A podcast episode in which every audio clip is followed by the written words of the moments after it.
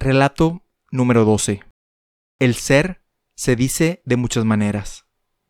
Inspirado en el libro 6 de la obra escrita por Aristóteles.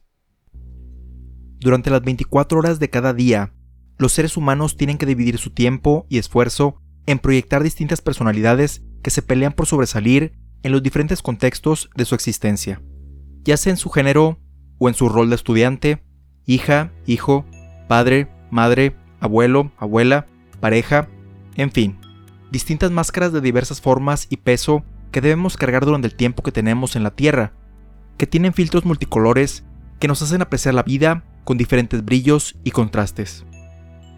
El viajar linealmente por el tiempo nos hace considerar todo aquello que en un inicio se nos hace insignificante y aburrido, tornándose en el tesoro más brillante de este lado de la galaxia.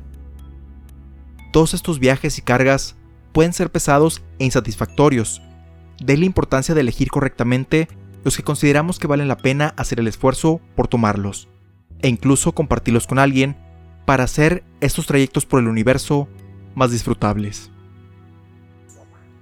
El último día de Libra es un podcast escrito, narrado y producido por Alex Libra.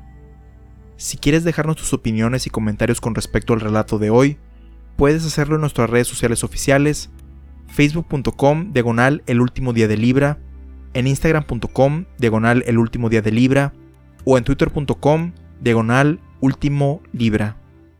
Si alguno de los relatos ha sido de tu agrado y quieres apoyar el programa, puedes hacerlo compartiendo el podcast con tus amistades en tu espacio favorito de internet.